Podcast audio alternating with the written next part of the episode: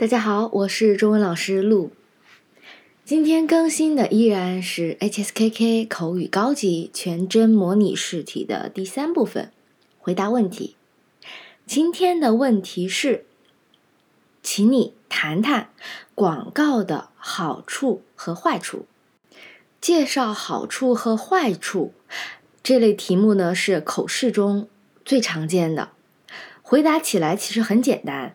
分别介绍就行，但是这个题目让介绍广告，虽然我们很熟悉，但却很难在短时间内想出那么多的好处和坏处。这可以从广告本身入手。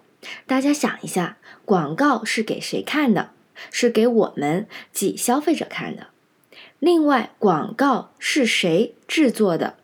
是商家，那这样我们就可以从消费者和商家两个角度来谈好处和坏处。回答本题可以分为三个段落：第一段开头，第二段广告的好处，对商家来说有什么好处？对消费者来说有什么好处？第三段广告的坏处。对商家来说有什么坏处？对消费者来说有什么坏处？第四段结尾。嗯，那我们来看一下官方给的参考例文。当今社会广告无孔不入，电视上、公交车上、街头巷尾，随处可见。人们对广告的评价也是褒贬不一。下面。我就来谈谈广告的好处和坏处。存在既有其合理性，广告已经是现代商业文化的重要组成部分。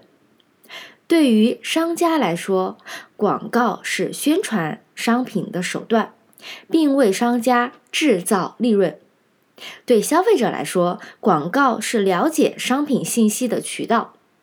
人们通过广告可以更直接、更快速地获取信息，使购买变得更方便。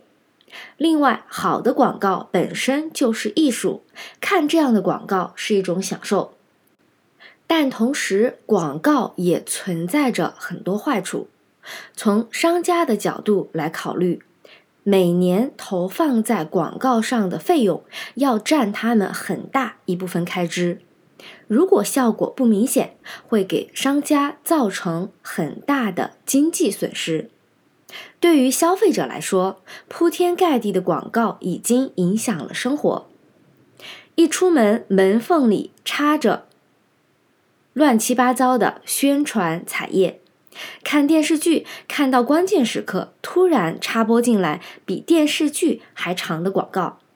更严重的是，有些不良商家。编造虚假广告误导消费者，令消费者上当受骗，让人十分气愤。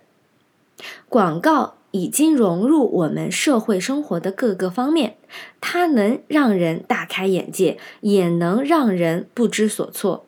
总之，对于它的好与坏，我们还是有所把握才好。嗯，以上是官方给出的参考答案。这个问题其实也是见仁见智，每个人对这个广告的好处和坏处的看法都不一样。